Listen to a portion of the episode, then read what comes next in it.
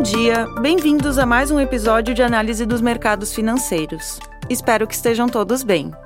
No dia de hoje, 27 de novembro de 2023, falaremos sobre certas tendências dos mercados e de suas implicações para os investidores.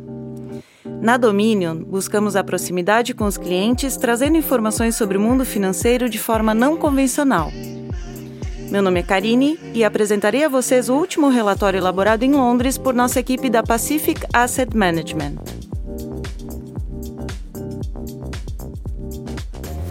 Você tem que participar para vencer. Que diferença faz um mês nos mercados financeiros? No final de outubro, os mercados acionários haviam sofrido uma queda de 10% em relação às máximas de julho. Essa foi uma clara reversão no sentimento do mercado, com muitos comentaristas de mercado sugerindo que as ações poderiam terminar este ano perto de onde começaram.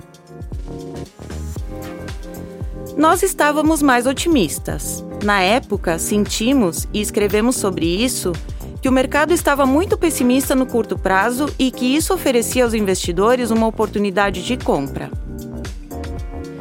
Embora os mercados estivessem caindo e os investidores começassem a ficar cada vez mais temerosos, os dados econômicos e corporativos subjacentes continuavam positivos.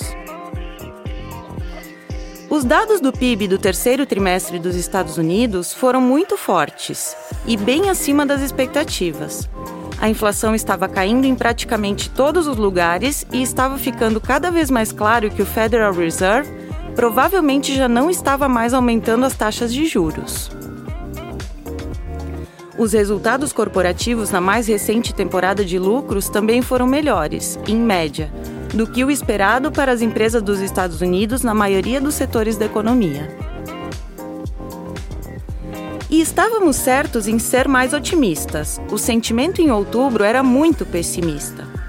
Desde então, observamos uma alta de mais de 11% nas ações, usando o SP 500 como indicador, e não estamos longe de testar novos máximos históricos para alguns índices de ações. Nosso principal fundo de ações globais, o Global Trends Manager, está agora atingindo novos máximos no ano. E em termos de dólares americanos, subiu mais de 23% no acumulado do ano. A velocidade com que os mercados podem mudar, especialmente quando o sentimento é excessivamente pessimista, é uma lição para os investidores uma lição cara para os investidores que estão subinvestidos ou que têm vendido ativos de risco de alta qualidade em resposta à fraqueza do curto prazo dos mercados. É comum que os investidores respondam ao medo generalizado do mercado, a um movimento de baixa de curto prazo nos mercados, com a decisão de vender seus investimentos em ações para reduzir o risco. O problema é que isso cria um novo risco: o risco de perder o lado positivo de uma recuperação dos mercados que reflita os sólidos fundamentos. Uma proporção considerável dos retornos de longo prazo para os investidores vem do fato de permanecerem investidos durante períodos de fraqueza de curto prazo, seguidos por fortes recuperações de preço. Os mercados são e sempre foram caracterizados por esse comportamento nos preços o sentimento se torna mais pessimista por causa de uma guerra no Oriente Médio, ou uma pandemia, ou qualquer que seja a última história assustadora. Os preços caem em resposta. Os mercados logo percebem que o quadro subjacente da economia está realmente bem. Os preços se recuperam rapidamente e atingem novos máximos. Os investidores devem ter cuidado para não entenderem isso errado e interpretarem muito bem cada novo movimento de curto prazo para baixo nos mercados. A alta de mais de 11% nos mercados nas últimas três semanas prova isso. Permanecer investido é fundamental para o sucesso de longo prazo. Além disso, olhando para o final do ano de 2023, parece que este é um mercado acionário que quer continuar subindo e nos mercados acionários em alta continuarão subindo até que algo nos impeça. Por enquanto, não parece que nada esteja impedindo essa recuperação.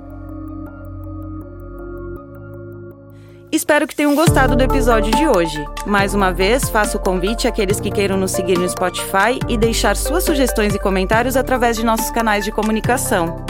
Nos vemos na semana que vem. Um abraço.